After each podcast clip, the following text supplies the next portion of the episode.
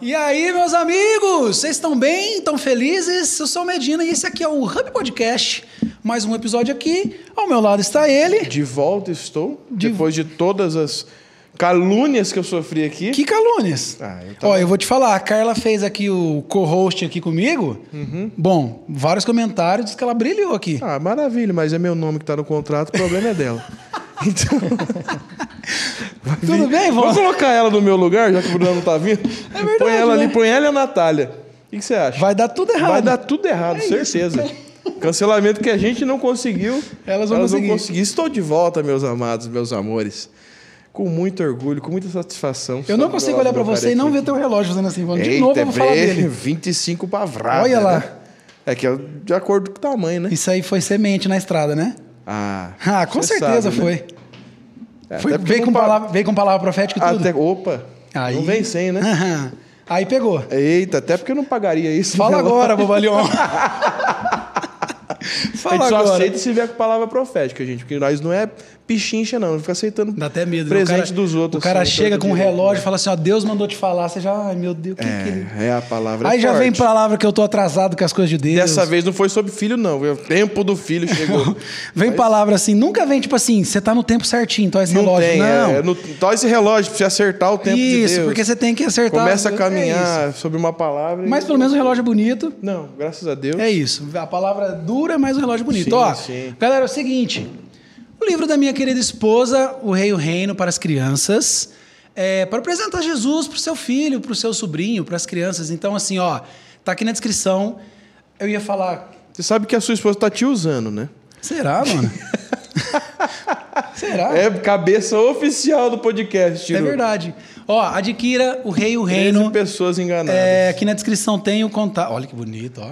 mas o livro é muito bom, gente. Muito bom. É verdade. E tem o caderno de atividades também. Então, quando você for adquirir, adquira o caderno de atividades que vai ajudar ainda mais a criança a estar aprendendo e a estar absorvendo. Vem o quê? Vem em. PDF, em arquivo? É um PDF, isso. É um PDFzinho. Você imprime, tem as atividades ali. É É, um muito legal. complemento para Exato. Obrigado. Vona. E hoje estamos aqui com quem? Estamos aqui. Hoje temos um casal, casal. belíssimo. Um casal belíssimo. Fitness, quase a gente, né? É. Eu ia, eu ia falar E isso. somos um casal e fitness. Eu é quase falar- um casamento isso que a gente vive. Eu ia falar isso, Vona, mas eu, eu deixei. Eu vou deixar passar. Você que inclusive é meu professor na academia. Meu personal. né? É, não tá resolvendo, né? Sim, Você até, fala isso, até você porque me- o próprio professor, a hora que vai pra praia, rapaz, é uma Você tristeza. me prejudica se me fala que eu sou Mas teu eu personal. comecei ontem, eu não paro em casa. Mas ó, a gente tá recebendo aqui hoje o Galego e Liz Benites. Salva de palmas. E Obrigada. aí, vocês estão bem? Tudo bem, tudo bem. Obrigada pelo convite. Que isso, a gente que. É um prazer estar recebendo vocês obrigado. aqui. Feliz de receber vocês Vocês que aqui. agora também são um host de podcast. Estamos aprendendo aqui antes de começar a gravação, a gente já pegou algumas dicas. Olha, é, não, não sei se vai parabéns, prática, viu? vai me ajudar alguma coisa. devia mas... ter consultado que Desastroso. algumas coisas que não fazer. Peguei o que fazer do que já é. falou, não faz isso, que dá. Tudo que não fazer eu posso te ensinar. pode, pode anotar. Eu vou Assiste descobrir lá. algumas por mim mesmo também, porque a gente sempre dá um jeito de descobrir alguma coisa nova. né? E já Mas- aconteceu alguma coisa assim de, da galera não achar legal? Dar uma comentada. Ah, só que eh, eles pedem pra gente deixar o, O convidado o falar. convidado falar. Ah, mas é um bate-papo, gente. Fala Vocês não mais. Aqui- ainda? Então, ó, quem, é, quem assiste o podcast tá, acos- tá acostumado com o convidado Senão falar vira um pouco. Então vocês têm que. né? É verdade. Você fica- Porque a pessoa que está assistindo em casa, ele pode apertar pause. A gente não pode apertar cara, Exatamente, exatamente. E a gente se sente tão em casa que a gente acaba conversando, como se estivesse em casa mesmo. Uma conversa normal, que um Mas fala um é a pouco, o outro escuta podcast. isso. É, Então, porque galera- quem tá assistindo lá aperta pause, dá, mas às vezes o cara tá falando, ele não para, e você já sabe onde vai acabar o assunto, você fala, ah, não, deixa, não, vamos pular, não dá. Não, exatamente. Você quer um monólogo, uma entrevista, você assiste de noite. Aqui é bate-papo. De noite. Ah, não sei. Ah, é o único que- que eu lembrei. entendeu? Quis O fazer- Jô foi embora. Quis então- fazer uma propaganda aí. Ah, sei Tá bom. lá. Então tá bom. Ó, e vocês estão há alguns meses só, né? No, no podcast, na frente do, do Positivamente? É, uns um mês e meio, Não, acho talvez. dois... Ai, sou agora, péssima né? de Porque a data. gente já tá É, É pro só o dobro mês. só. Terceiro mês. Terceiro É, mês, os- Agora entrou no quarto mês, só que a gente já foi gravando, né? Assim. Não, no Já- ar, amor. No Ah, ar tá no- um mês, mês ar e agora, meio. é- Você quer contar desde quando lançou ou desde quando a gente É, tava gravando? Ah, deixa isso Temos duas datas, gravar. então. Enfim. É. Tá, tá no ar há um mês e meio, aí já tá gravando faz Gravando há três três meses. meses. É. E vocês estão tão gostando do, do- da experiência? de- Muito, eu tô gostando muito. Saí de lá super edificada, assim, escutando É as verdade. experiências daquilo que Deus faz. Às vezes a gente vai pra casa, né, amor? Eu falo, caramba, deixa eu orar mais pra.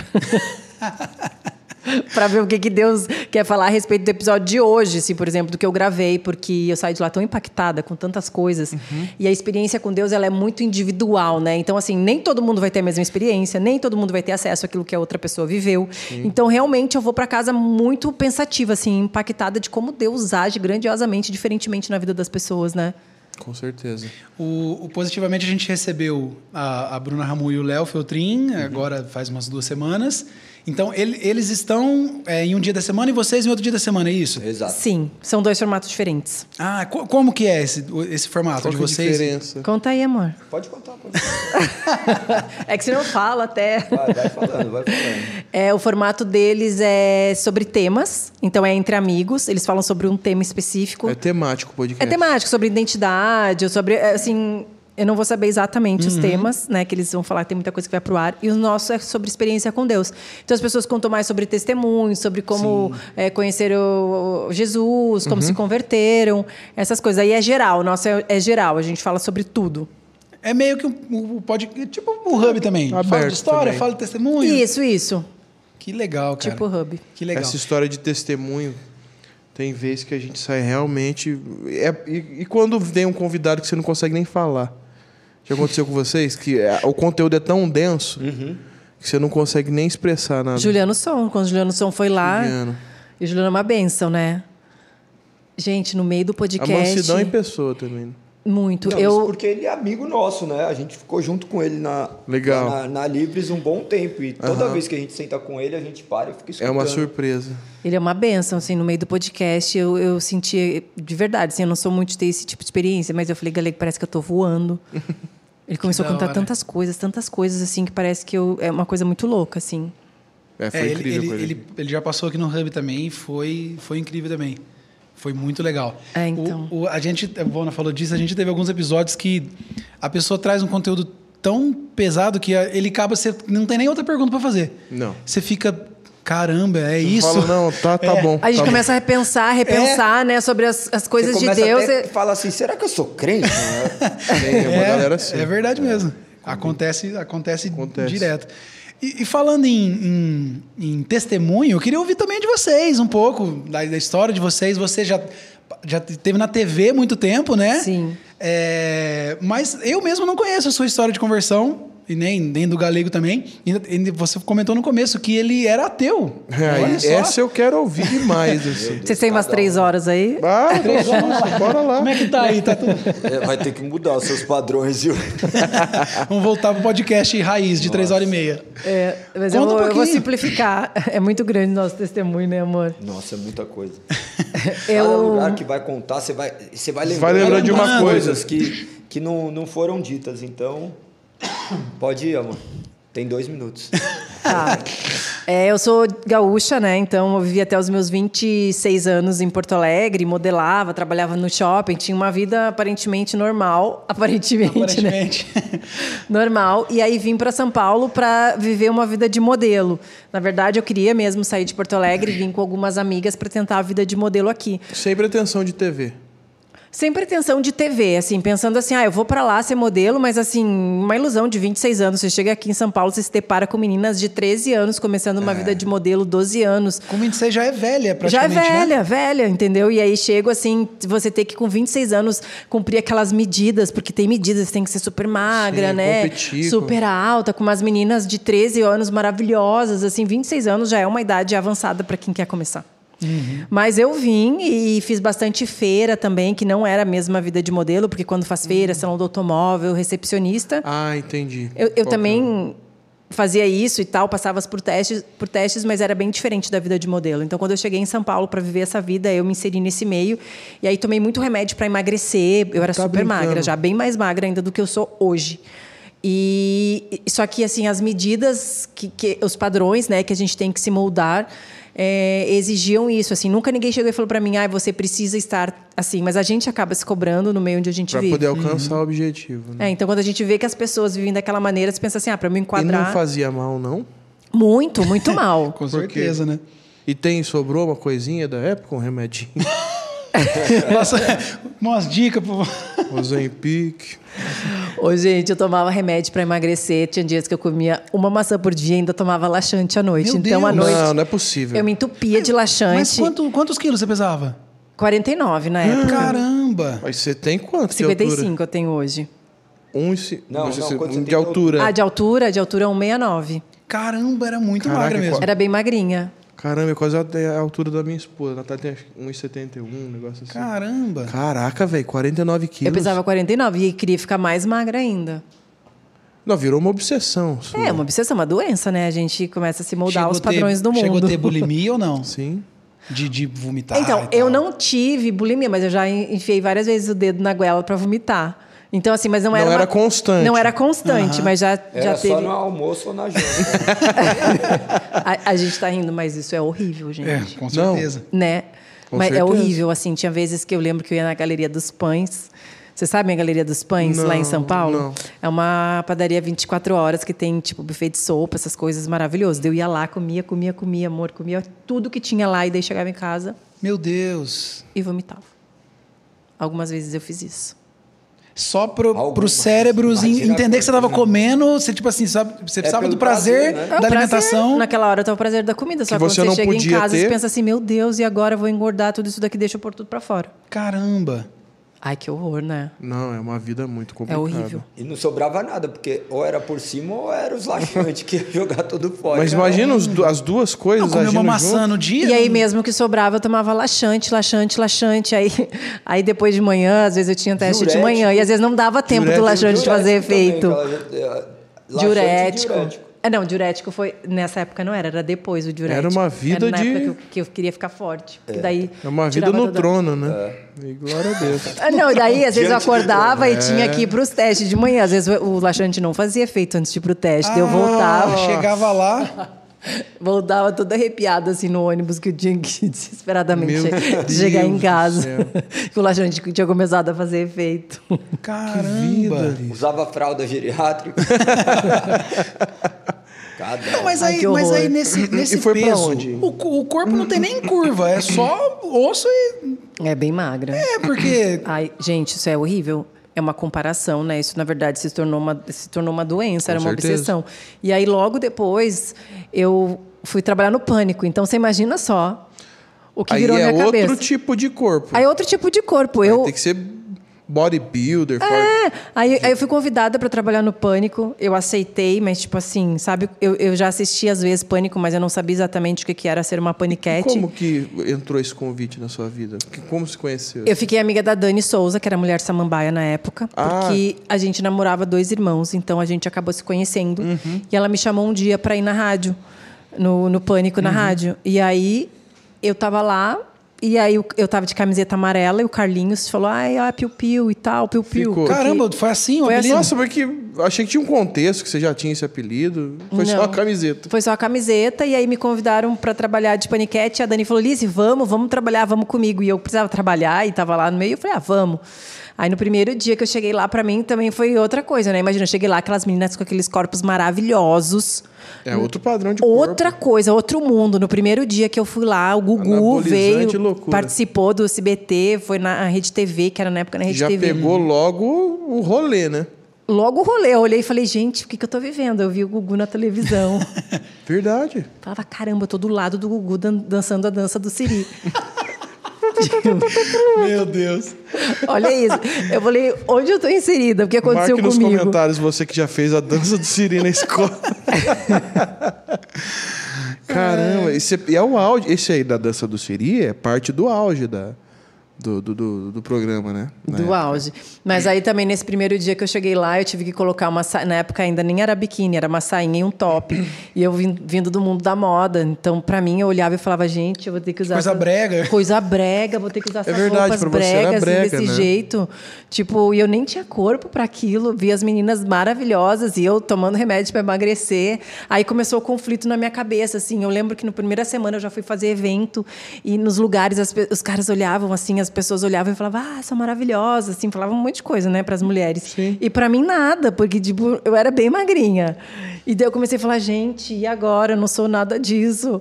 E aí eu Aí comecei gerou meu outra comparação. Aí eu comecei meus conflitos, tipo, todo domingo no camarim eu olhava e falava, gente, vou tomar anabolizante, vou pra casa, vou tomar. Quando chegava em casa eu falava, não, mas é completamente diferente daquilo que a minha É, cabeça já tiro. tinha se moldado Mas aí, aquele mas outro aí você tinha parado estilo. de modelar.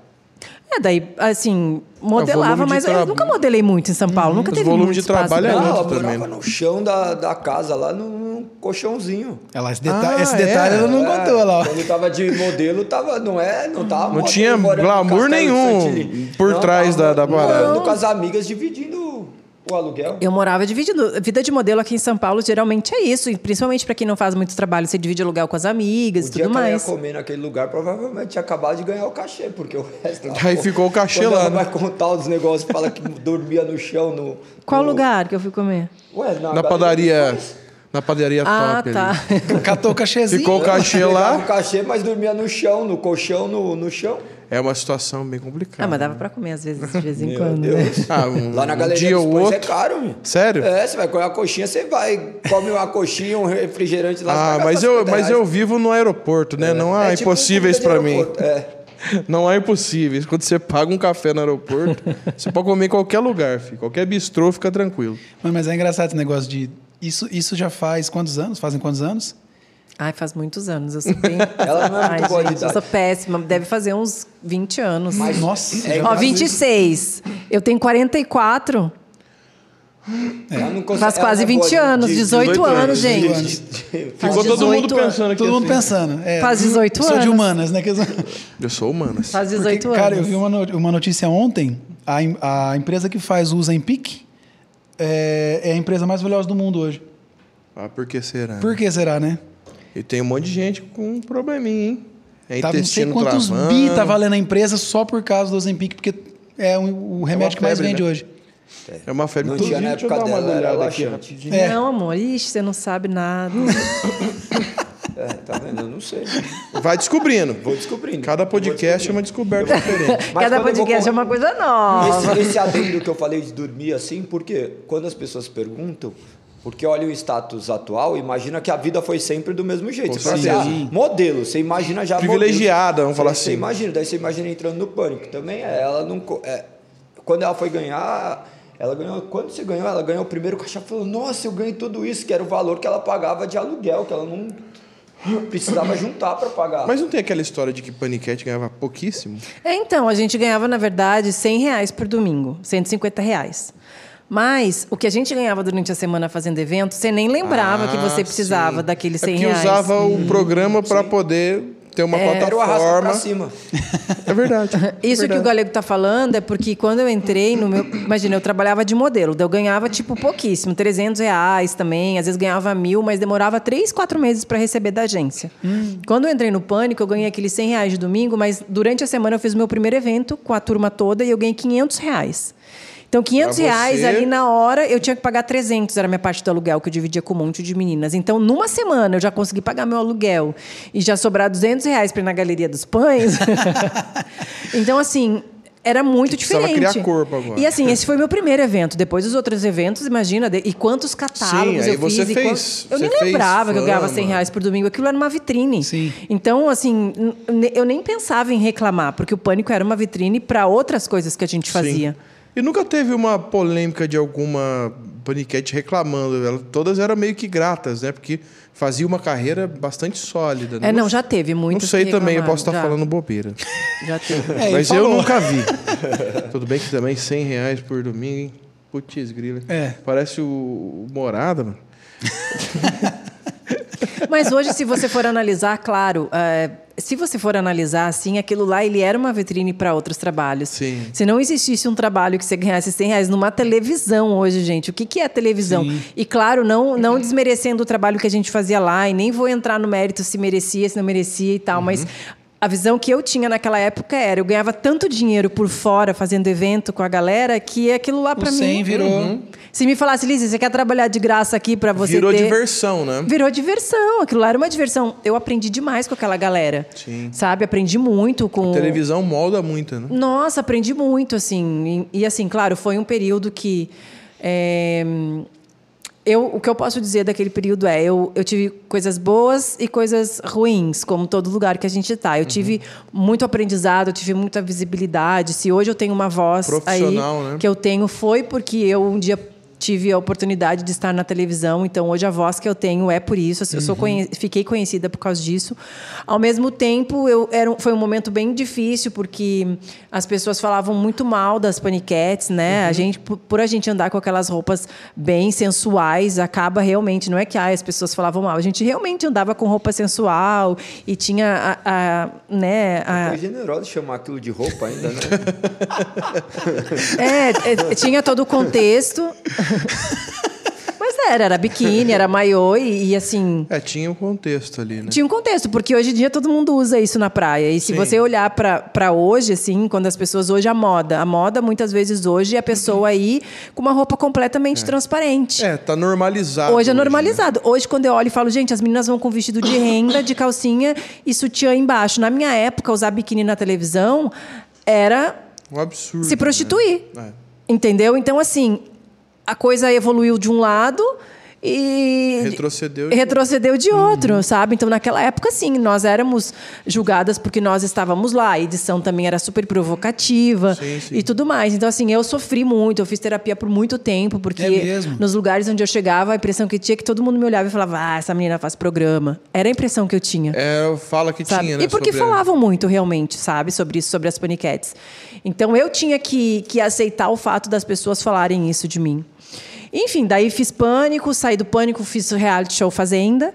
Aí depois fui trabalhar com a Ana Hickman na Record, que também foi uma escola, assim, aprendi muita coisa com ela, com, com Ela é um. Com o programa da TV, dela. É um dos Ana Hickman, você né? fazia o quê? Eu era repórter. Repórter? Então eu tinha vários quadros assim dentro que a gente fazia, fiz muitas viagens internacionais, sabe? Tive a oportunidade de conhecer várias partes do mundo com o programa dela, tipo, foi muito legal assim. E aí depois disso, quando eu saí da televisão e abri uma loja, fui viver minha vida de empresária. E aí é, foi, foi um certo momento da minha vida onde realmente, quando acabou tudo, eu falei, quem eu sou agora, né? Porque Loja do quê que você tinha? de roupa. Ah, legal. E pelo seu nome, ia muito bem.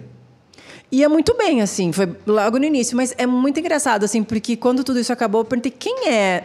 Quem é a Lizzie verdadeiramente, né? Legal. Você pode Começou ver que uma crise pessoal. Começou uma crise. Eu me moldei aos padrões, assim, totalmente. Eu- ah, Eu vivia em Porto Alegre, ok, uma vida, vamos dizer, normal, trabalhava no shopping, tinha uma vida de modelo, namorava, tudo assim.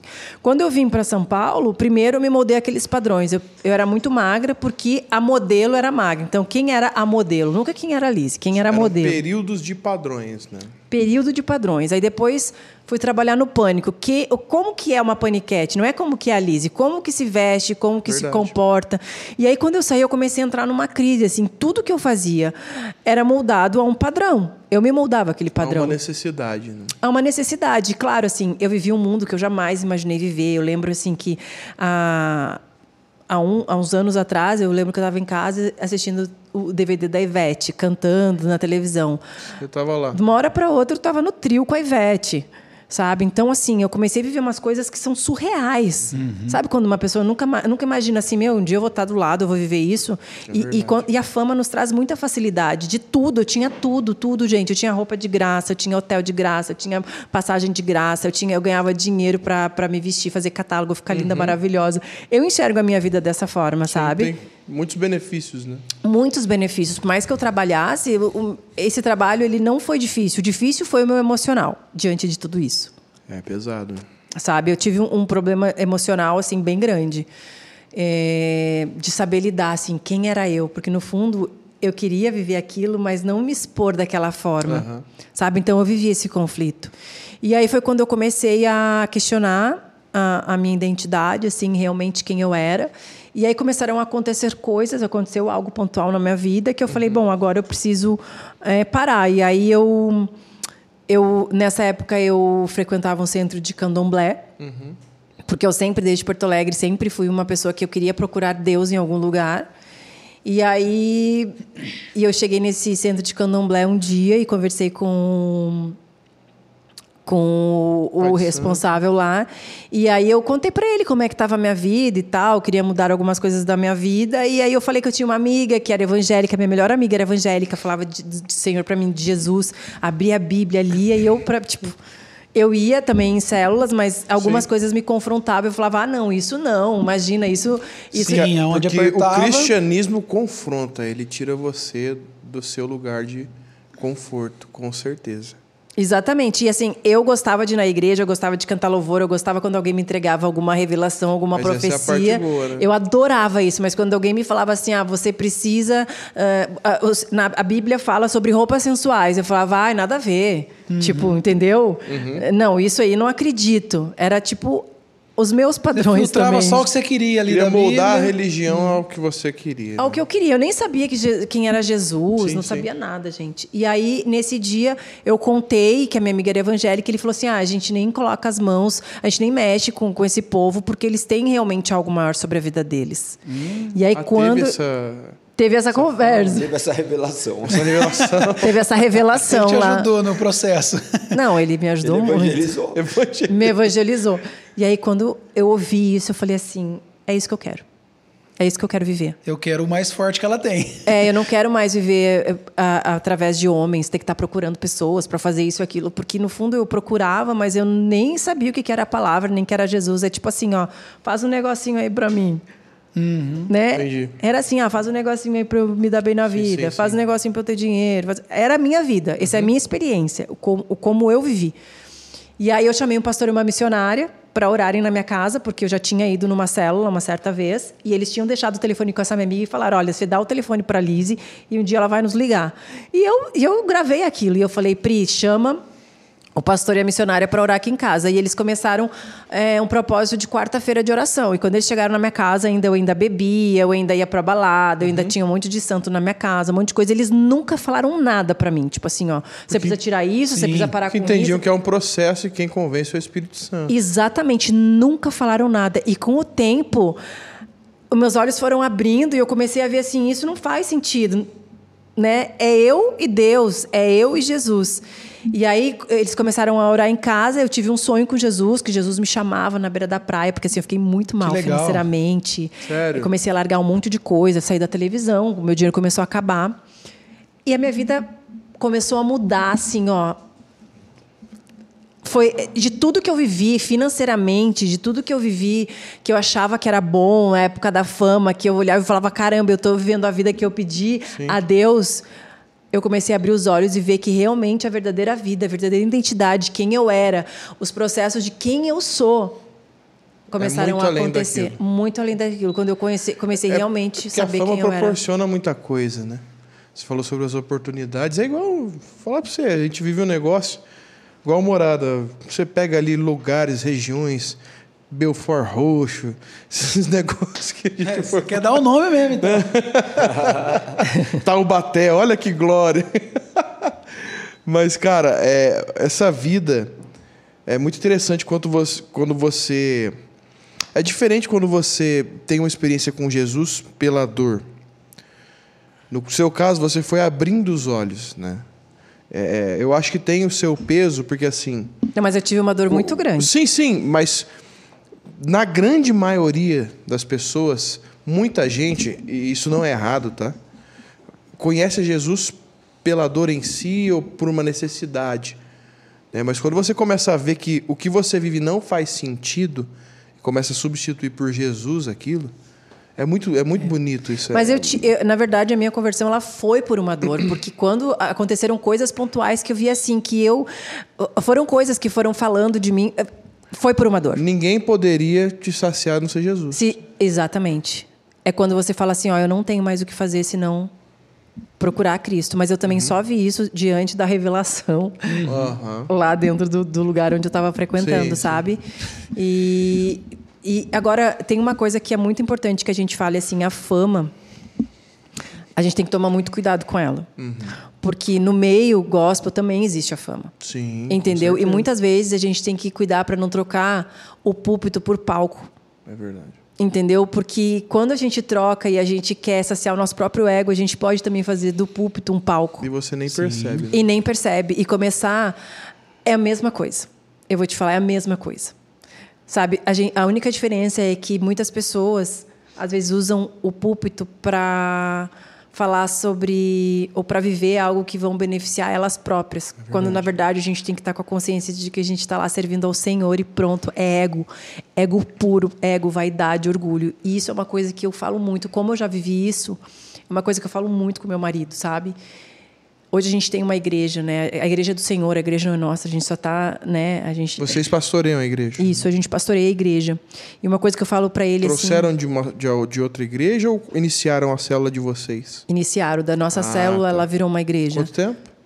Faz isso, todo o processo tem oito anos, Sim. mas que a, que a igreja mesmo que Vocês pastoreiam. é que a gente pastoreia faz o quê, amor?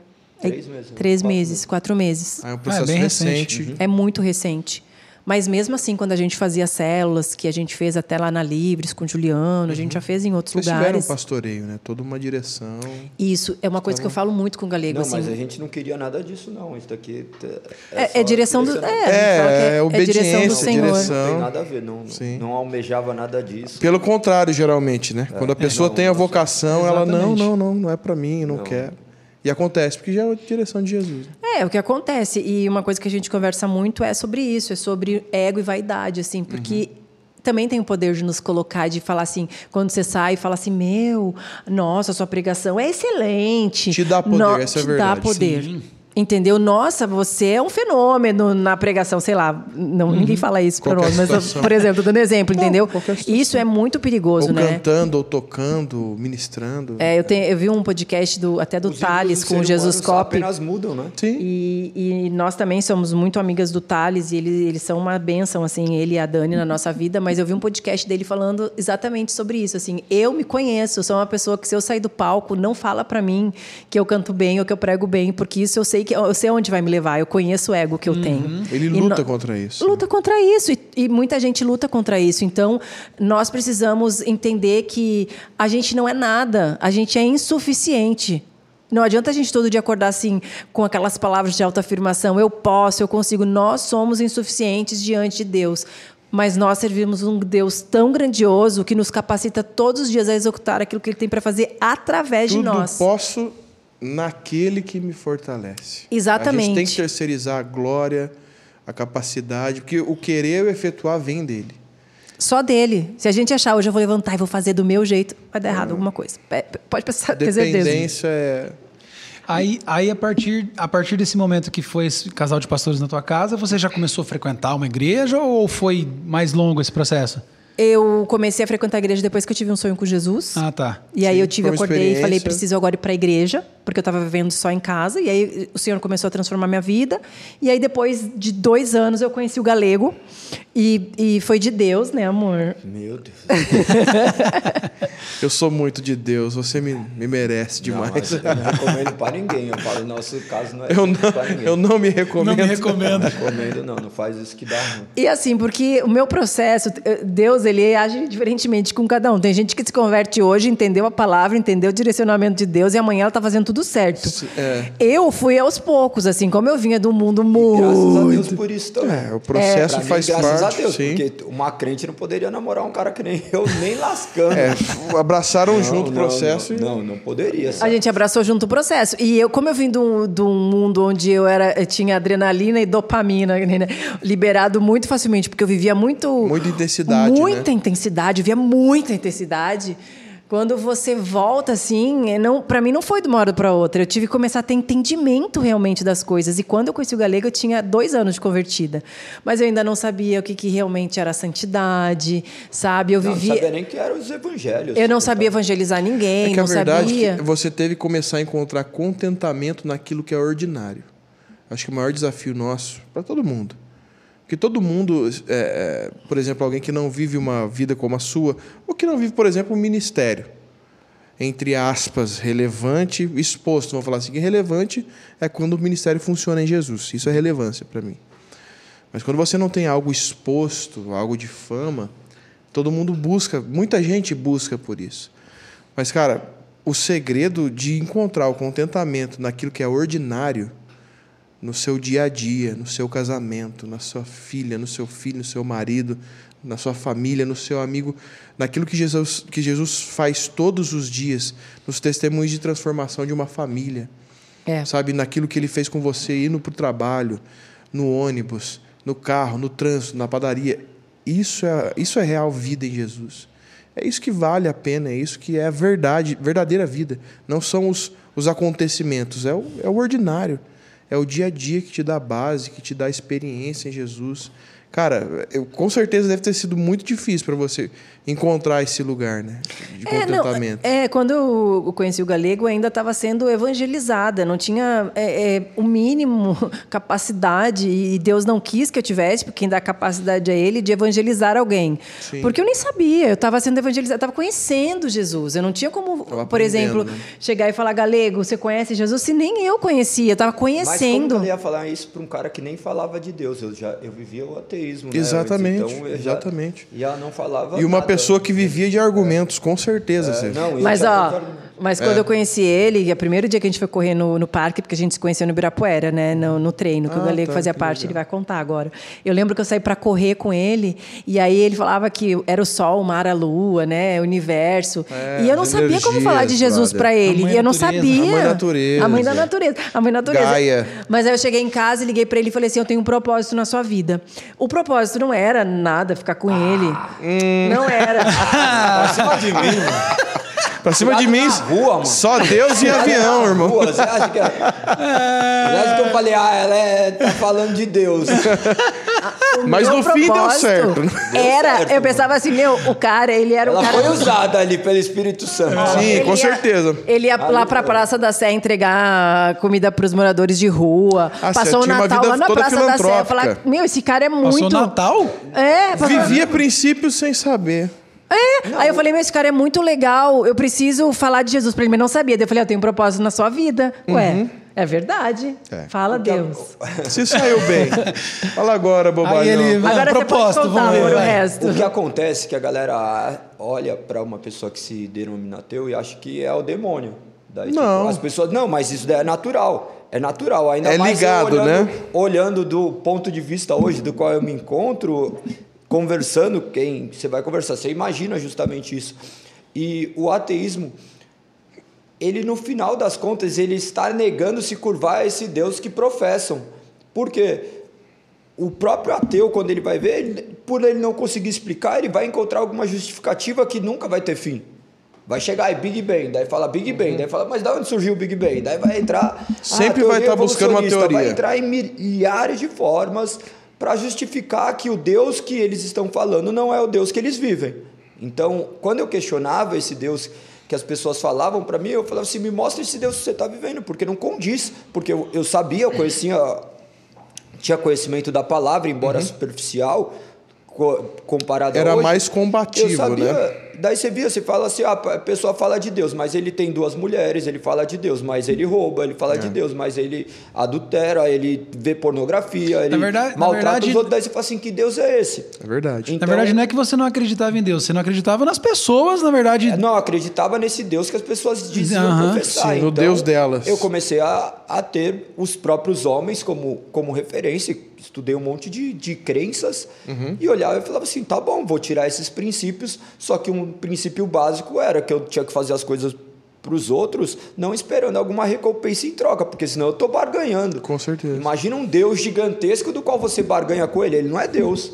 Então, para mim, não fazia o mínimo sentido. Fazia parte da natureza humana eu ter que ajudar as pessoas. Eu não acreditava em questão de depravação total. Eu não conseguia enxergar isso. Eu olhava o homem como um ser bom do qual a sociedade o corrompia. Então, hoje ainda as pessoas não entendem esses tipos de conceito e ainda dentro de uma própria religião cristã, eles acreditam que o homem é bom, mas que a própria a sociedade é o que o corrompe, que ele nasceu num lar bonitinho, que ele vai ser bonitinho. Então, é, quando eu comecei a entender a profundidade da palavra, meus olhos de fato foram abertos. Eu, eu passei por todo esse processo de, de metanoia, né? que hoje eu, eu tenho claro isso, mas eu sempre enxergava uma soberania da natureza como ela se fosse. Mas é como- um- Ela é isso. fosse Mas um como Deus, que foi isso. o estopim disso? O estopim disso foi gradativo, não foi, não foi da noite para o dia. não foi- acordou e falou, eu preciso entender. Não foi uma experiência espiritual. Não, não foi. Não, eu cresci numa família espírita, né? Uhum. Eu cresci frequentando centros de umbanda, de candomblé. Então, experiência isso. espiritual não faltava. né? Eu tinha, usava guia, tudo, Ah, andava, sim. andava com, com guia, frequentava, via em centros coisas que são assim é, rituais do, do, da própria comunidade. Vi- Convivi com isso e achava beleza. Só que eu nunca tive nenhuma experiência espiritual quanto a isso. Eu nunca incorporei, eu nunca Sim, vi sim. nada. Os outros faziam, via as coisas e para mim era tudo beleza. Cada um tava. Eu Parte do fazia dentro ritual. de casa, dentro da, nosso, Parte do da ritual. nossa casa tinha isso. Minha avó, meus tios, todo mundo vivia isso. Meu pai, meus irmãos. Mas, beleza, nunca aconteceu nada comigo. Fui vivendo isso. Chegou uma época que eu peguei, já comecei a questionar algumas coisas que aconteciam, porque eu via dentro da minha casa meu pai, que tinha duas famílias, morava dentro de casa. Caramba. Eu vivi igual, então eu não posso julgá-lo, porque eu também vivi o- a, a depravação da- das piores formas possíveis quanto à questão de relacionamento. Então, mas eu olhava e algumas coisas para mim não eram muito congruentes, né? Tipo, professar uma fé. Ele vivia a fé católica, que ele tinha sido coroinha, e vivia a fé espírita. Então, era uma mistura, né? Aquele Sim. misticismo natural da nossa cultura. Então, ele vivia tudo isso e eu olhava para minha família com muitas coisas erradas, olhava ao redor, tudo errado Não fazia sentido aos meus olhos falava assim, calma aí, mas um Deus não, não é isso. Eu falei assim, deixa eu questionar. E entrei na faculdade de, de Direito. Um ano antes eu tinha ido morar no Japão e quando você começa a morar longe, você começa a refletir acerca de um monte de coisa. Li algumas mais coisas- sozinho, né? É, li algumas Acesso a coisas- outras culturas. é, daí eu comecei a ler algumas outras coisas também, daí você começa a acessar a questão de budismo, de outras filosofias assim, você começa a olhar e fala assim, calma aí, isso daqui começa a fazer sentido. Quando eu volto, entro na faculdade de Direito, daí você começa a estudar o direito canônico, a formação das leis, você fala assim, aí, tá vendo? As leis são justamente uma forma de dogmatizar o homem para que o homem não se destrua. Sim. Então daí você vê a lei de Italião, olho por olho, dente por dente, do qual é preconizado dentro da Bíblia. Você vê que todo ordenamento jurídico passa pelo crivo bíblico, né? Uhum. As testemunhas, a questão de reparação de danos. Então, você consegue encontrar hoje olhando para o direito, você vê- Princípio. Você vê, o princípio praticamente embasado na- nas escrituras. Eu falava assim, calma aí, não tem esse Deus que estão falando aí não. É Daí eu falava assim, não, então eu sou ateu. Eu não queria falar que era agnóstico. Então daí eu falava assim, ou tem ou não tem. Então para mim não tem.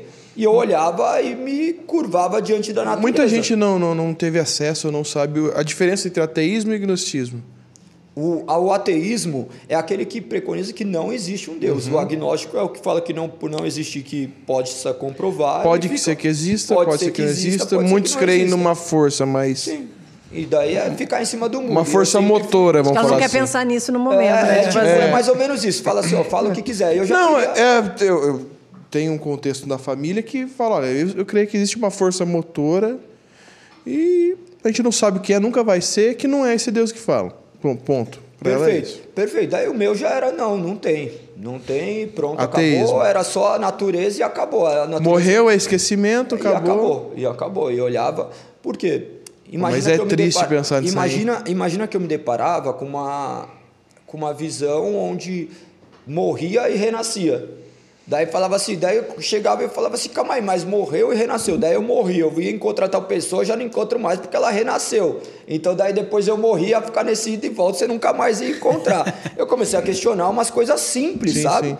Daí eu comecei a estudar quem foi Allan Kardec. Daí você fala, quem foi Allan Kardec? Daí você vai estudar, você fala assim, não, mas calma aí, não tem Kardecismo. história de que Allan Kardec de fato existiu. Allan Kardec não o, o, o homem que existiu, né? O homem que existiu como Allan Kardec, porque o nome de Allan Kardec é um pseudônimo de, de uma pessoa que existiu no passado. Falou, Ah, eu nem sabia disso. É, então. Porque quem é, Não quem é Allan. Kardec, é, acho que é Leonil Devon Hill, sei lá, já esqueci, porque faz muito tempo que eu fiquei estudando sobre isso. Daí eu vi que não eram as mesmas pessoas. Uhum. Daí tinha sido propagado que aquela pessoa havia existido numa época no passado que se chamava isso. E daí Mas faz- nada documentado. nada documentado, são documentos só supostos vindo de revelações Uhum. sensoriais. E daí foi pesquisar quem era, não encontrava argumentos para isso e não encontra E argumento já abandonou. histórico. Eu falava assim, mas calma aí, então se foi no passado tem que encontrar, porque Jesus Tem a histórico- história, historicamente existiu. Tá, mas daí eu ia para contexto histórico e comecei a questionar todas as crenças. Sim. Todas as crenças e falava assim, deixa quieto, não vou viver nada disso. Deixa eu abraçar o ateísmo Olhava. Não, falava que era ateu e beleza. Imagina, Uhum. eu sempre fui careca, desde os 13 anos eu sou careca. Daí já lutava, com 20 anos já lutava. Você luta, um visual agressivo. É, não, não fazia mal pra ninguém. Meu fazer Assim, mal era tipo. Que você saiba, né? Que eu saiba. tipo, não, que eu não Você bebia. ache. Eu nunca bebi, nunca usei droga. Mas eu era um cara muito encrenqueiro, sabe? Tipo, se Você gostava de uma coisa- treta. Não, eu queria fazer justiça. Qualquer coisa era Ah, justiça. entendi. Eu tinha que fazer. Na mão. Eu pegava meu, peguei roubando meu irmão, eu ia atrás do cara, pegava o cara, achava o cara, tirava tudo dele, tipo Robin Hood daí, sabe? Batman de, de Taubaté. Não, mas é que eu vivi.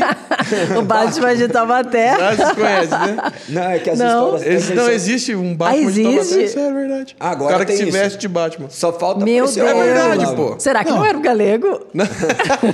O cara se veste nos mesmo, tempos mas... vagos. Mas en- enfim, eu sempre. Daí eu comecei a criar esse conceito de que eu deveria fazer minha própria justiça. O ateísmo, você cria o seu próprio ordenamento, né? Sim. Da mesma forma que hoje em dia alguns cristãos vivem dessa forma, o seu próprio Exatamente. ordenamento e despeja aquilo que ele próprio quer idolatrar. E quando eu vivi tudo isso, eu comecei a deparar com o universo normal. Eu ia, pô, você vai para outro país, você começa a deparar com outras realidades. Eu sempre surfe, sempre não, né? Desde os 15 anos, quando eu, eu comecei a morar num bairro melhor, que eu vim de periferia, eu comecei a morar em bairro melhor. Tinha amigo meu que tinha casa na praia, a gente ia pra praia, eu amava, amava a natureza. Eu olhava e falava assim, como que a água não passa daqui? Olhava e ficava questionando Uma essas pira, né? paradas e olhava sempre de, com um ar sobrenatural para tudo e me deparava com essa realidade que o mundo era o que estava. Eu tive uma filha daí do primeiro relacionamento, beleza, tudo ok. Casei na igreja, mas casei só para cumprir uma formalidade. Uhum. Me separei, depois três meses comecei a namorar outra menina, ela engravidou também. Daí chegou, eu falei, não, chega.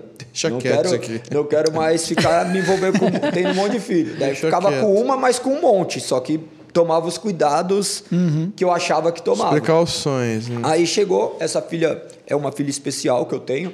Ela teve que operar o coração. Na segunda cirurgia, o médico falou assim: ó, brinca com ela como se fosse os últimos dias. Caramba! E daí eu falava assim: beleza, tá bom. Porque eu vivi o ateísmo, então. Não, nunca Não havia esperança pra Não, você. Não, havia. A Havia? minha esperança estava na vontade da natureza. O que a natureza fizesse, Ah, pra mim eu tinha sim. que me Você comportar. ia aceitar. Então, eu não fiquei mal por Mas isso. não passava na tua cabeça, tipo assim, ah, nessa situação eu vou orar. Ah, Não. eu vou pedir Não. um Deus eu aqui. Ia ser, o- eu ia ser o maior covarde do mundo. Eu falo assim, ô, que porque ele é bra- ele falou, "Ah, você fica tá a vida tirando inteira comigo." falando um negócio desse e fala assim, por quê? Mas E as nem- pessoas me nem no íntimo você- você tinha isso? Não, as pessoas me evangelizavam justamente desse jeito. Chegava- Orgulho, hein? Quem ia falar pra mim de Deus, fala assim, você acredita em Deus? Você vai ver na hora que tiver caindo um braço seu, que você precisar. É por medo, né? É pelo medo. E eu falava assim, meu, demorou, o que tiver que acontecer, vai acontecer. O que eu fiz? Brinquei com a minha filha como se fosse a última semana. Ao passo que ao meu redor, as pessoas que estavam ao meu redor estavam totalmente desestabilizadas.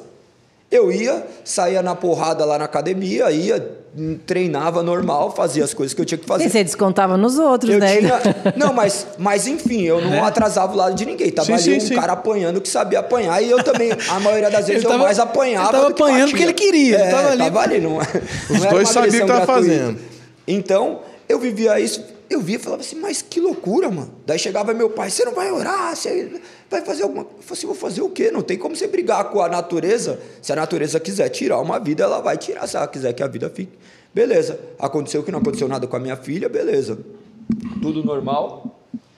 Tudo normal, aconteceu, minha filha foi, e eu já olhava esse negócio da soberania de Deus mesmo sobre todas Ela foi- as foi coisas. curada. Eu olhando, foi curada não, ela tem uma síndrome, então ela operou o coração e não e não e não Teve uma, teve uma sequela. não teve uma sequela disso, né?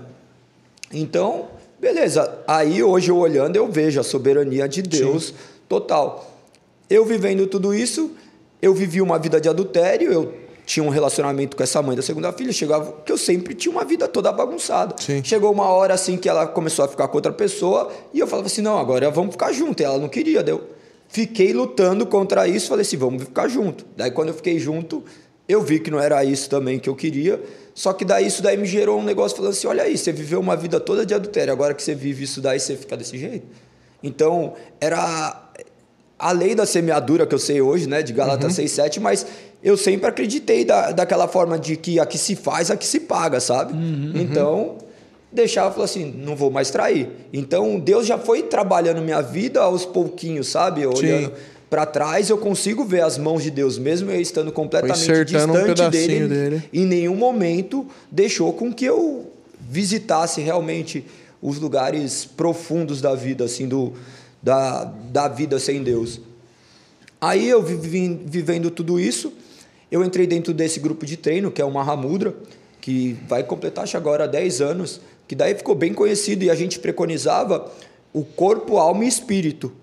Porque era uma filosofia meio que oriental e eles falavam disso e eu me identificava, porque falava de um Deus não personificado, falava de, de, de mente e Ah, falava rola de corpo. isso também no Mahamudra? Eu achei que era só, Sim. só sim. corpo. Não, não, não, mas sempre falava disso. Porque era só tinha, o que aparecia, tinha, né? Tinha momentos de meditação. Um bando meu, de homem bonito, velho, naquele Mahamudra. não, era e doido. os caras são os caras mais da hora que eu conheço. Eu amo eles, meu. Você vai ver os caras tudo com, com valores, assim. Lógico, né? Cada um tem um jeito, mas o, a essência, assim, a maneira como, como a gente se juntava, era tudo muito legal, tudo muito legal. Os princípios eram bem legais, bem coerentes. Então eu comecei a ver isso daí e falei assim, que legal. Daí, óbvio que chegando disso, começava a falar de Deus, só que para falar de Deus ali, eu sofri um, des- um- uma etapa na minha vida que fez eu parar de falar que eu era ateu. Por quê? Me chamaram para entrar na maçonaria. Eu tava, tinha terminado já a faculdade, os caras me chamaram para entrar na maçonaria, eu fui fazer uma entrevista. você Fizeram um cumprimentozinho público. aqui, né? Daí chegou, eu preenchi toda a ficha, o cara falou assim: ah, beleza, depois eu vou te chamar. Daí ele me chamou e falou assim: ó, Como é que ó, inicia um entrar. processo de convite? A pessoa te vê? e- Vou contar. Não, era de amigo, que daí um Ah, vai um falando conhece pro o outro.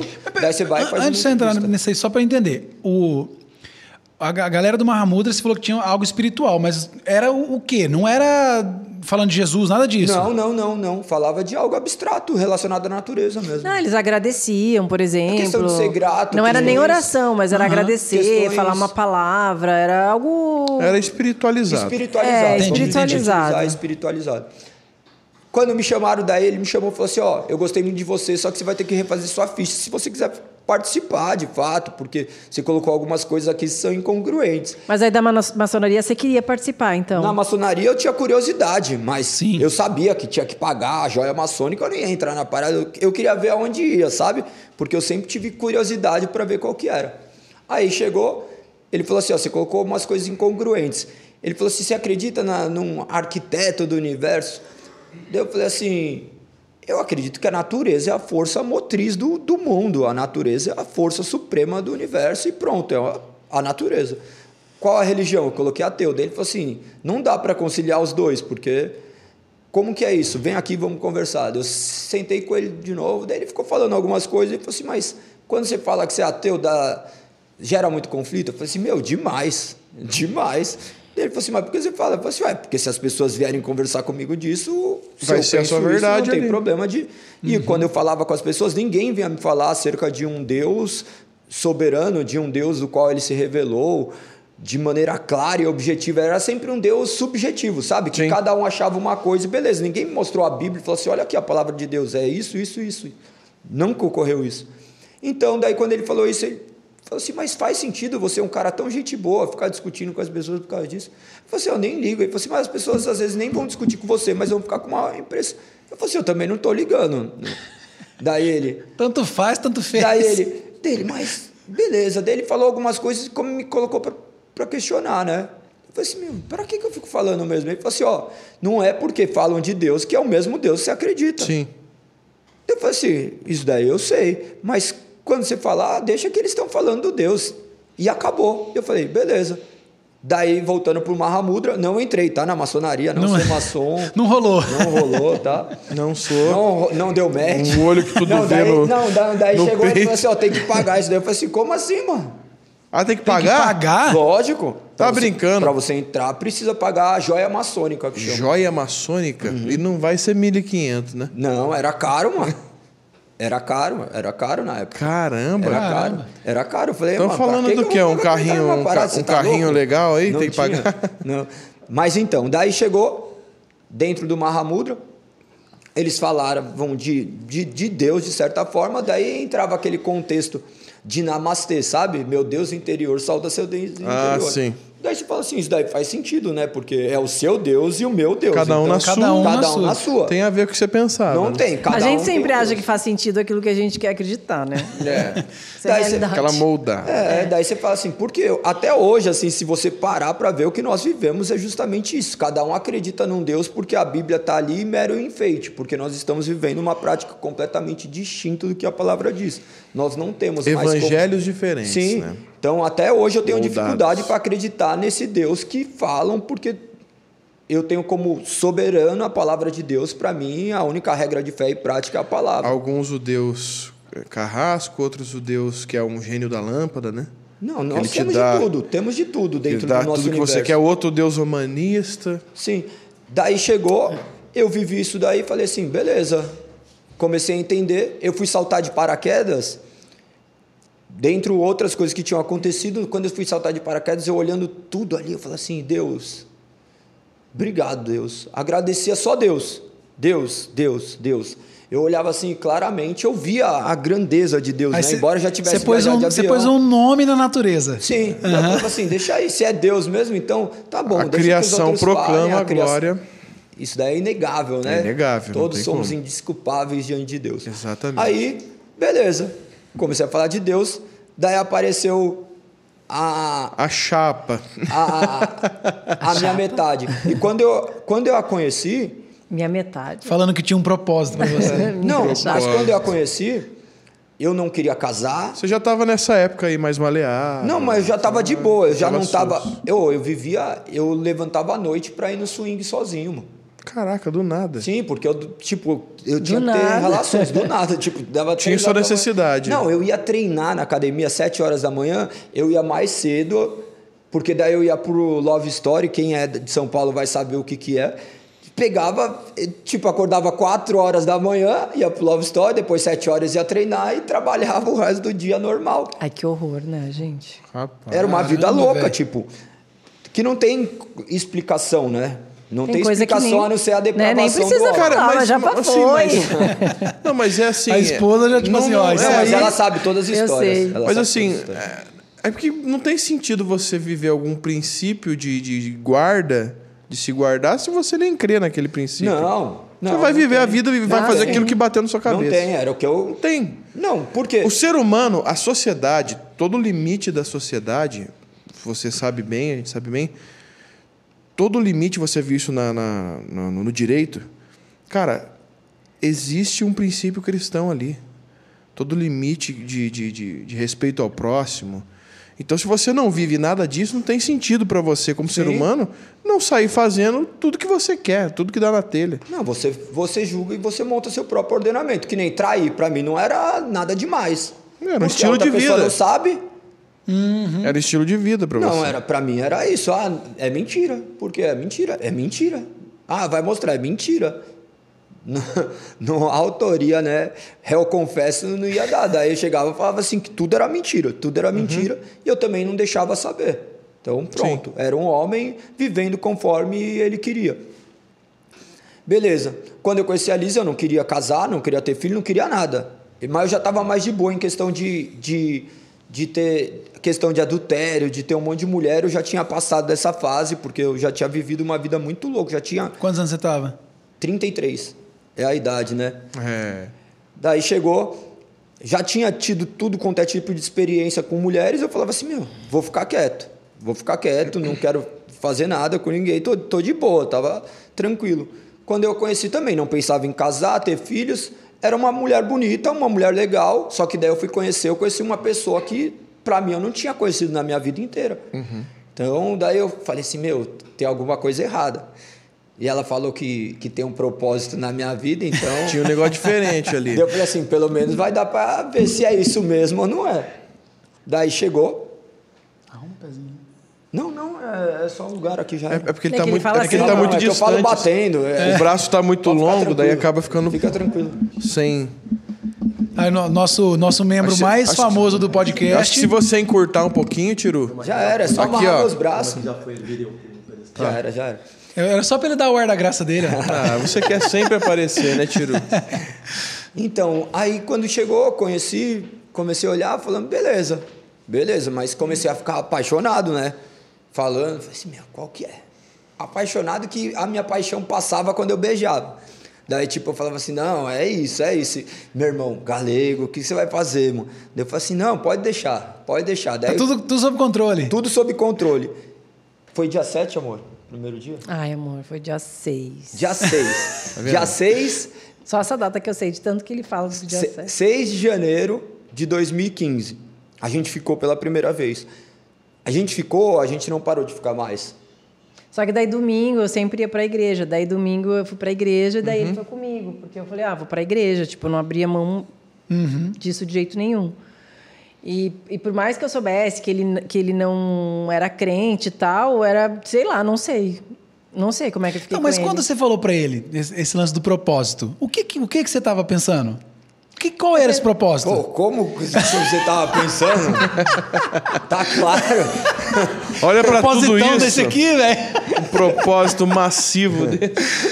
Eu pensava, meu, esse cara ele é muito legal, mas ele é muito perdido. Porque quando a gente saiu pra correr, a gente era amigo. Não, ele imagina me um cara, contava. duas vezes mulher, dois filhos. Mano, é só Deus Você queria isso. dar um propósito pra ele, Ah, pra eu ele. queria, eu queria, eu- meu propósito era apresentar Jesus para ele, porque assim, assim como minha vida estava sendo completamente transformada, eu achava que eu achava, não, tinha certeza que Jesus podia transformar a vida dele. Eu pensava assim, pô, um cara Sim. que tem duas filhas, mora com a mãe, sabe? Um cara que, que é um, tem um coração tão bom, eh, ele dando aula, sabe? Tinha eh, todo o propósito. Depois, no final das aulas dele, ele sempre fazia uma roda e falava muitas coisas legais, só- não sobre Jesus, mas muitas coisas legais. Eu falava, meu Deus, esse cara está completamente É perdido. aquele que você olhava e falava assim: esse cara é crente, só não se converteu ainda. É, não, tipo é, é, eu pensava só assim, meu, esse cara é muito legal, a maneira como ele, o que ele Bonito. fala e tal.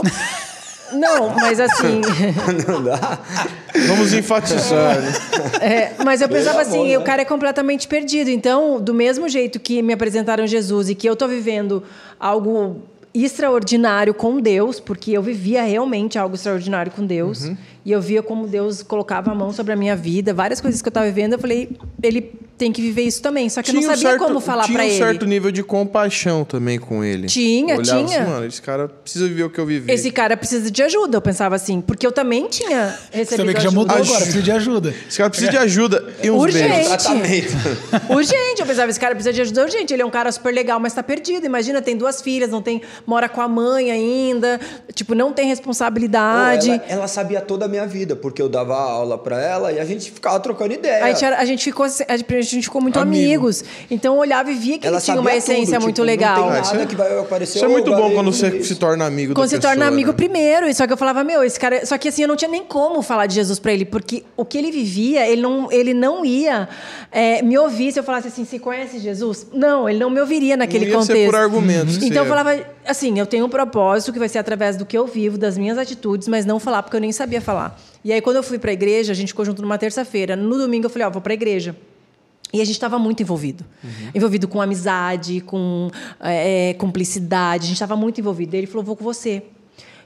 Eu falei, amém, né? Tipo, vamos lá. Daí quando ele foi, ele é super estudioso, advogado. Quando ele viu a pregação, ele chegou em casa e foi abrir a Bíblia. Eu tinha uma Bíblia, eu emprestei a Bíblia para ele, que ele queria ver o que estava escrito, realmente, se o pastor tinha pregado o que estava. Vários, vários É, questionamentos. vários questionamentos. E aí ele se converteu, ele e Deus. Eu nunca cheguei e falei assim: olha, abre a Bíblia. Eu nunca preguei para ele.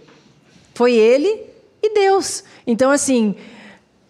Eu servi, vamos dizer assim, só para encaminhar ele até lá. Deus me usou para encaminhar ele até lá, mas assim, eu, eu nem sabia pregar a palavra na época.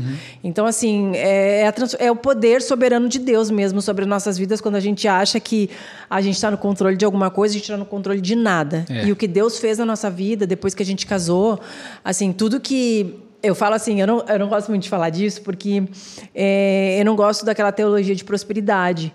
Mas realmente, tudo que eu vivo com o Senhor hoje é 20, 30, mil vezes mais do que eu vivia naquela época da fama, onde eu achava que eu era feliz. Em tudo. Sabe? Hoje eu olho e falo, eu vivo o que eu sempre sonhei. Minha família, os meus filhos, a minha vida financeira foi transformada muito mais. Quando as pessoas olhavam e falavam, meu, olha o que você tinha, não tinha nada. Entendeu? Perto do que Deus fez e o entendimento que Ele me deu hoje. Então, assim, realmente, quando eu olho, eu falo, meu, é o agir sobrenatural de Deus, porque Ele nos coloca onde a gente menos espera. Todas as coisas que eu programei para minha vida não deram certo. Todas as coisas que a gente não programou, não programou, aconteceram. Hoje, o fato de a gente estar pastoreando uma igreja, a gente nunca programou eu, galego. Nunca. A gente nunca sentou e falou assim, ai, nosso sonho Sim. é abrir uma igreja e ser pastores. Nunca. Nunca aconteceu isso. Então, assim, meio que a gente está sendo empurrado pelo Senhor mesmo, sabe? É isso, nós já entendemos. E, e o temor que eu tenho hoje de Deus, assim, por, por ver o quanto. É, o quanto é importante nós estarmos na palavra, na palavra, e não se desviar em nenhum, nenhum minuto, porque tudo que está obscuro vem à tona, sabe? E, quando Deus nos promete, assim, me siga, sabe? Quando as promessas que ele faz mesmo, assim, eu sou o caminho, a verdade e a vida. Muitas vezes querem, as pessoas querem viver a vida, né? Elas não querem ouvir a verdade. E elas não querem seguir um caminho. Elas, elas querem viver a vida, elas querem ir lá para o final, É o sem esquecer prático. que, que você tem um caminho. Conhece Deus e escolhe não viver o É, que ele descobre a verdade para então viver uma vida coerente, uma vida que você sonha. E é a vida que a gente sonha.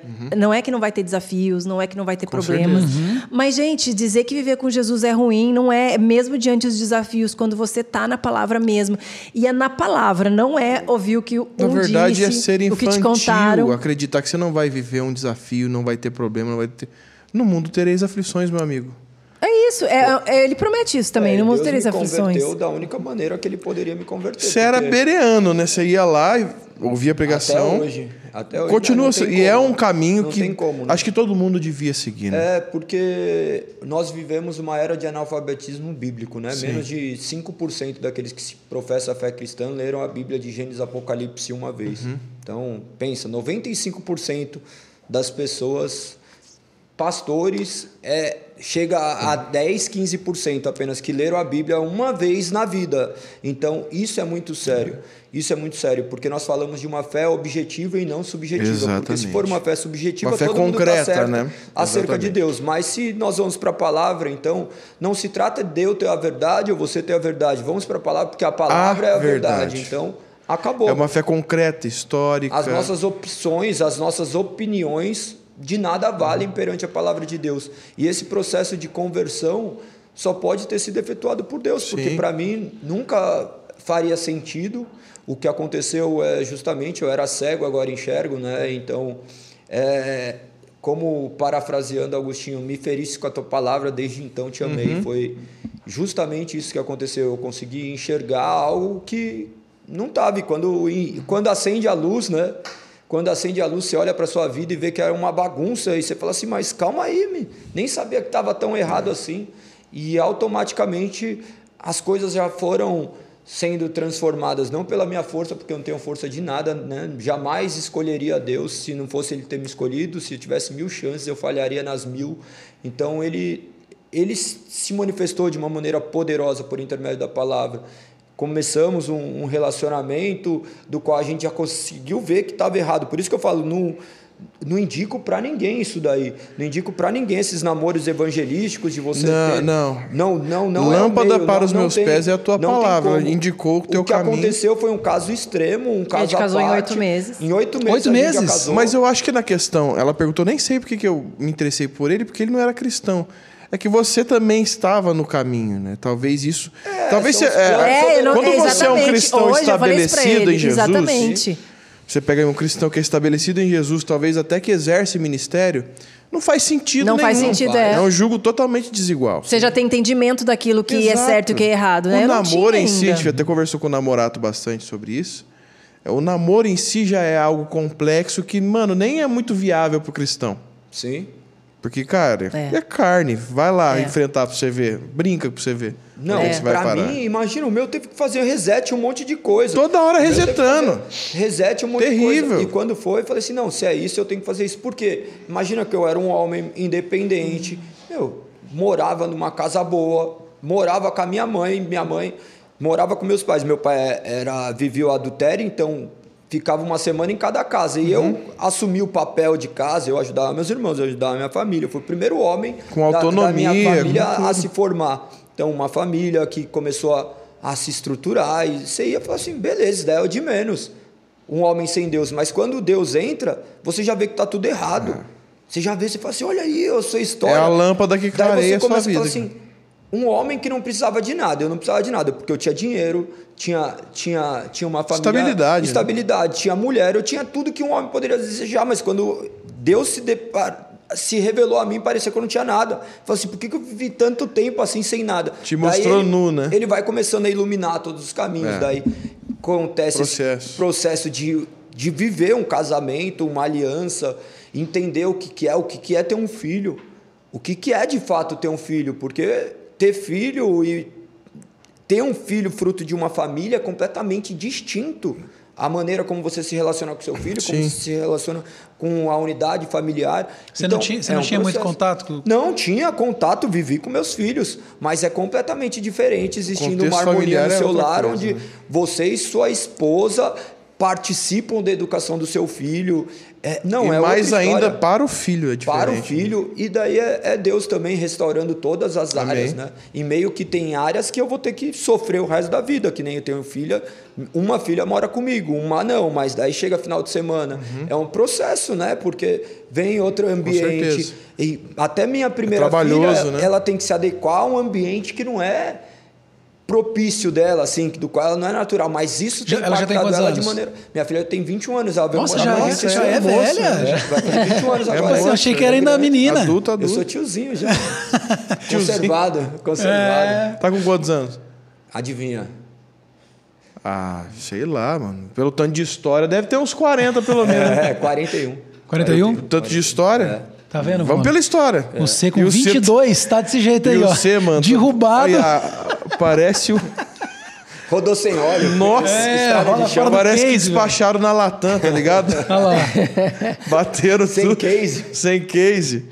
A gente comentou sobre. ah, Eu falei que não, você é bereano, gente, bereano. Foi na pregação de Pedro, né? Que eles verificavam tudo que estava sendo pregado para poder dar, o- falar realmente o que, Que você isso, o prega. Brunão não veio, mas você tá Foi na pregação de Pedro. fazendo. Não, não, é em Foi Tessalônica. Tess- Tessalônica? É. Tessalônica. Eles verificavam que era pregado. Mas o que acontece? bater a verdade. Hoje nós aceitamos qualquer coisa que fala em nome de Deus. Por quê? Porque nós não temos conhecimento da palavra. E eu não queria viver isso. Quando a palavra começou, eu comecei a ler. E por sorte, que nunca é sorte quando se trata das coisas de Deus, era uma Bíblia King James que tinha uma parte que o Augusto Cury trazia algumas mensagens, sabe? Ele tinha um, um programa Uhum. Uns que chama Free. Mind. Não, Free Mind. Era uma tradução da King James com um projeto dele que chamava Free Mind. E o Augusto Cury, ele se denominava como um dos maiores ateus que já tinha pisado nessa terra Aham. quando começou a estudar a mente de Cristo. Ele começou a se deparar com, com esse Deus encarnado. Então, Bateu no muro da, da e verdade. foi ali. justamente aquilo que eu tinha vivido. Então, se tornou muito fácil para mim a leitura, eu já estava acostumado. Então, daí foi um processo do qual Legal. eu questiono todos os dias de que maneira eu vivi no passado. Falo por que, que eu vivi isso, mas da mesma forma, vivendo o que eu vivo hoje, eu não tinha nem sonhado, nem nos piores pesadelos eu podia dizer que eu imaginar estar- ser um pastor. Eu odiava a crente, odiava. A... Não, mano, você cresce numa volta, né, Esses, esses aí, vi- o mundo capota. O mundo né? capota mesmo. E aí, depois desses testemunhos, né? Distintos, mas muito poderosos, de. Cara, ser alcançado é um negócio muito incrível, né? Eu cresci num lar cristão. É um contexto diferente. Nunca me. Nunca me desviei, assim. De fato, mas já tive meus períodos de dúvida. É, eu creio que quando você cresce num lar cristão, são, é um processo muito diferente. É, eu, por exemplo, vivi e muitas vezes vivo alguns questionamentos pessoais, algumas situações muito pessoais. É, é, mas depois desse testemunho, como é que é pastorear hoje? Como é que está essa vida? É, é, é, sobrenatural, assim mesmo, porque aquilo a gente vê as mãos de Deus sobre a nossa vida e sobre a vida das pessoas né, que estão lá o tempo inteiro, assim, é um mover de Deus mesmo, porque a gente nunca procurou isso. É, quando eu olho assim aonde Deus tem nos levado, né, como a nossa vida assim, a gente a gente leva uma vida, eu galego, é, completamente confiantes naquilo que Deus vai fazer. Uhum. Pelo menos nós tentamos exercer isso todos os dias, para não colocar o nosso pensamento naquilo que a gente acha que é bom para a gente. Naquilo que a gente pode fazer. Naquilo né? que a gente pode é. fazer. Por isso que eu falo assim, nós é, sabemos que nós somos insuficientes e só pela graça do Senhor. Então a gente procura sempre falar, olha, o que o está acontecendo no momento foi com a permissão de Deus uhum. e Deus está nos encaminhando. Então é hora, jejum, oração e, e, ver realmente onde Deus quer nos levar. Nossa vida foi transformada. Uhum. Hoje a gente vê assim a diferença, a gente consegue ver a diferença daquela pessoa que está querendo uma mudança de vida e que existe um caminho. Não vai ser igual para todo mundo, mas esse caminho ele existe. E o, o, caminho não pode ser o hype do momento.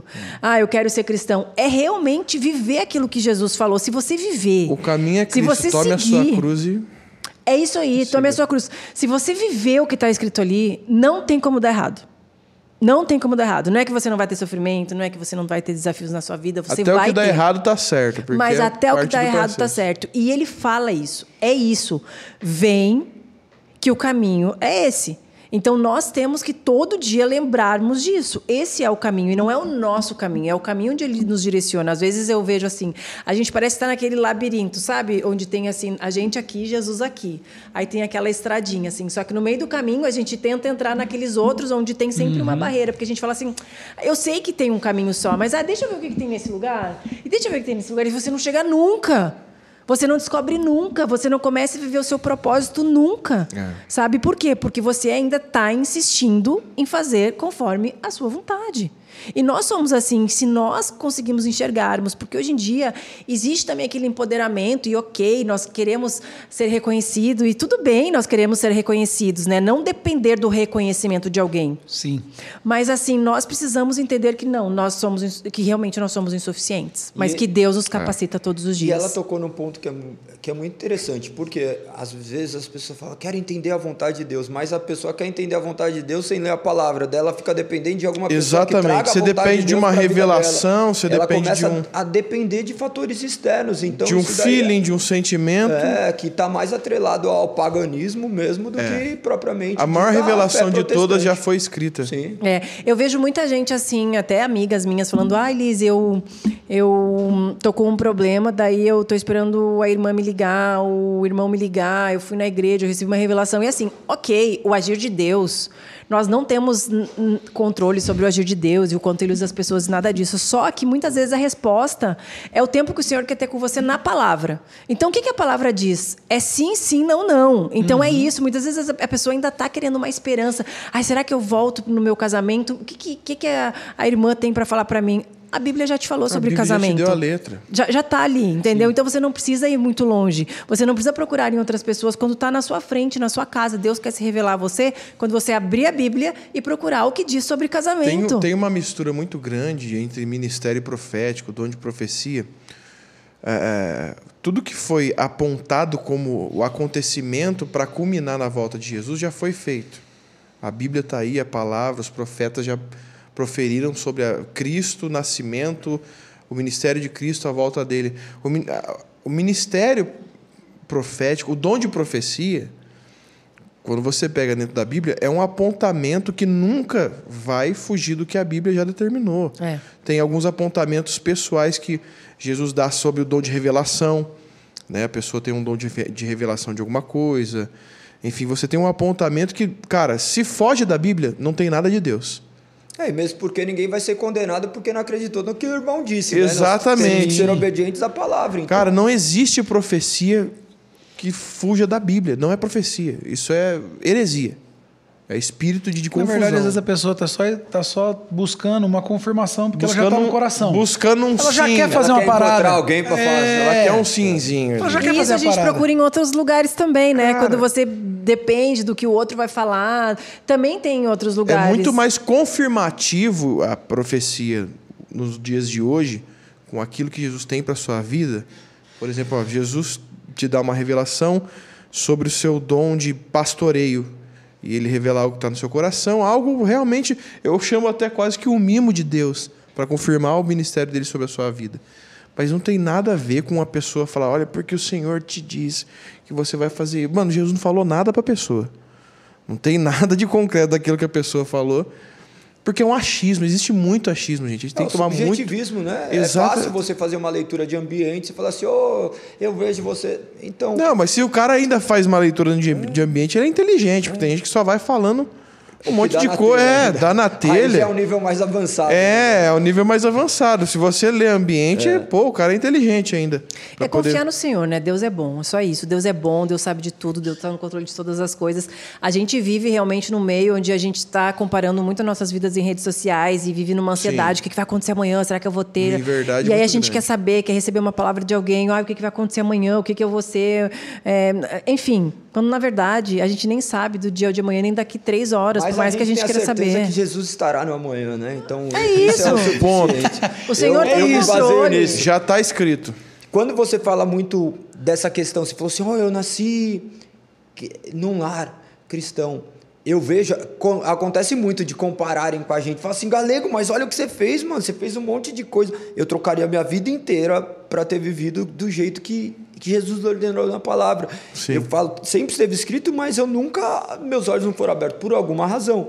Mas as pessoas se lamentam por isso. Falam assim, ah, pelo menos eu ia Eu não tenho um grande coisa. testemunho, É, né? não vai conseguir. Porque eu enxergo a misericórdia de Deus de uma maneira grandiosa, né? Porque eu sei de onde ele me tirou, eu sei quem eu Sim. sou. Sim. Eu sei quem eu fui, né? Então, eu sei o, o que ele é capaz de fazer. E as pessoas que não viveram isso, às vezes ficam se, lame- se lamentando. Uhum. Tem amigos nossos que nasceram em lar cristão e falam assim: meu, o máximo que eu fiz foi ver pornografia. Eu falo assim.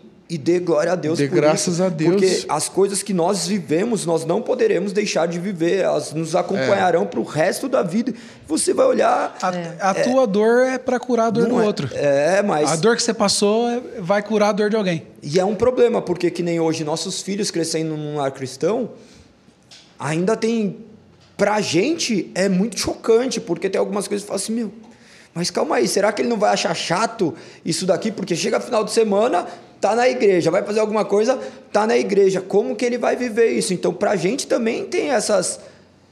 Essas. Essas contas, Essas né? contas que a gente começa a falar assim, como educar nossos filhos. Meu, tem um monte E no de final, que você vai ler. simplesmente, eles vão ter que viver o processo Sim, deles. é só confiando na soberania dele. de Deus, porque é E nós- Deus que vai fazer. É, eu acho que o maior desafio, né? Não sei se é ou não, mas que eu vejo as pessoas falarem é porque por enquanto eles estão sendo condicionados, né, a gente. E de- é quando crescem, né, e não são mais condicionados a gente, que daí eles têm as Exatamente. escolhas próprias, né, do que seguir, do que viver. E o que eu peço mais pro Senhor é, Senhor, dê uma experiência individual para cada um, né? Porque eles não podem ser crentes porque ah, ah, os pais ou porque ah, meu pai crê nisso, então eu vou crer nisso. Eles têm que entender realmente quem é Jesus, o poder, né, do É, o- Senhor. O, o o papel é ensina teu filho no caminho, né? É, e, aí. e que eles tenham a experiência É. deles, sabe, com Deus e que o Senhor se revele a eles poderosamente do jeito que ele se revelou a nós. É, exatamente. se- a, a semente plantada, eu também, igual Vona, sou desde, sei lá, 5 anos de idade, 6 anos de idade. E. Conta o que você fez antes dos 5 anos de idade. Caramba, já pensou? O cara tem uma história antes dos 5. Tomei nã Muito mamadeira. Coca-Cola. Chupei bico até. Cacota Deixa eu de nariz, não sei o que, que posso fazer antes dos 5 anos. Nossa, comi uma catota que falar pro senhor. Mas assim, é, eu não tive esse testemunho de desviei, voltei, nada disso, mas porque a semente foi plantada desde o começo. Eu aprendi o que, que era certo, Amém. por mais que às vezes de adolescente você, ah, eu nem quero ir na igreja hoje. A semente está lá plantada e a verdade você sabe. É, Então, mas é o isso. grande desafio para quem nasceu ou para quem não nasceu é a permanência. Seja para cá, para o cara que se converteu depois de um tempo, para mim, para você. Talvez a permanência para quem nasceu seja um pouco mais complicada. O que mais tem aí é filho de pastor desviado, essa é a verdade. ou filho de cristão desviado, seja É, mas pastor aí ou não. os fatores que às vezes é excesso de algumas coisas. Sim, né? sim, mas são, são desafios diferentes. É, o cara tem que abrir os olhos e essa reclamação não vivi nada para ter um grande testemunho, meu amigo. Seu maior desafio é permanecer. É olhar para sua vida e falar, não, eu vou continuar naquilo que eu recebi desde criança, naqueles princípios que eu recebi desde criança, e não preciso botar o dedo na tomada para poder tomar choque, apesar de tomar uns, né, na vida. É, a- e cometer vários erros também, mas a permanência é, até que ele venha é o grande É, desafio. tem que contar com o Espírito Santo mesmo nos governando, Dependência, porque senão cara. nós iremos pro abismo mesmo. O mal que eu não quero me persegue, não É, tem é- jeito. é muito difícil explicar isso para as pessoas, né? Porque as pessoas olham, principalmente o ambiente que nós estamos inseridos também, porque nós lidamos com pessoas que são, aos olhos da sociedade, boas. Pessoas que são maridos de uma só esposa, Exatamente. que, que bebem socialmente, que não fazem isso, que não fazem aquilo, que têm as suas empresas que fazem isso. Uhum. Só que quando ele enxerga que ele é um homem depravado, um homem mau, um homem pecador, Por natureza. por natureza, muda tudo. E é isso que nós temos que falar hoje em dia, que não tem sido falado, que o homem já nasce mal, corrompido, É. inimigo de Deus. Por isso que hoje algumas pessoas vivem como se nunca tivessem conhecido a Deus, porque de fato nunca conheceram a Deus, porque aquele que conhece a Deus, ele o obedece, ele é conduzido pelo Espírito Santo. A sociedade, o ambiente hoje eclesiástico pode te formar como um bom cidadão. Vai te formar um cara da hora, mas para ser nascido de Deus tem que nascer do Espírito. E como isso faz? Nenhum homem consegue explicar. Não. É só o Espírito habitando. Por isso que nós vemos hoje no nosso meio pessoas que pareciam ser convertidas, depois você vê e fala assim: ó, nunca foi.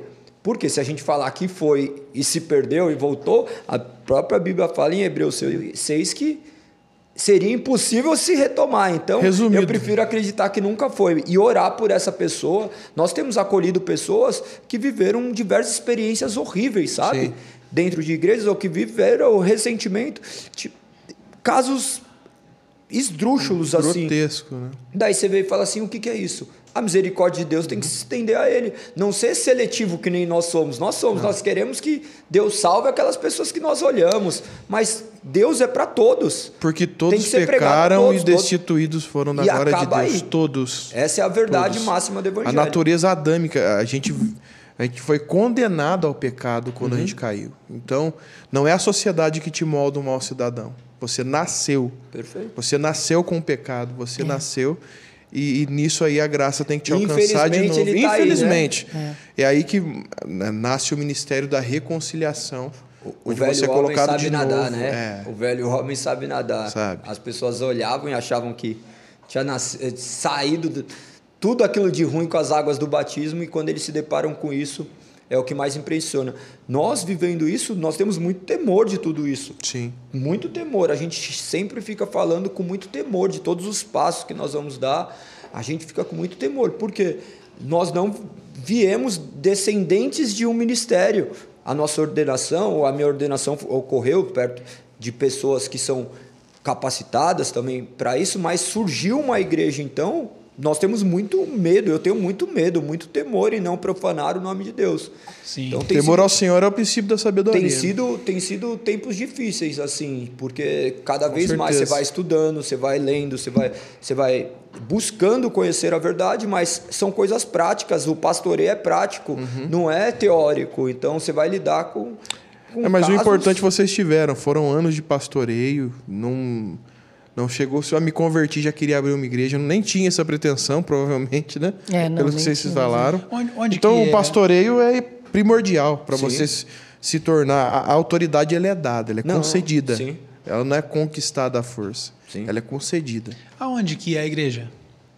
No Itaim. No Itaim? No Itaim, São Paulo, lá em Itaim. Falo São Paulo porque está na Alphaville, em Alphaville, tá, gente?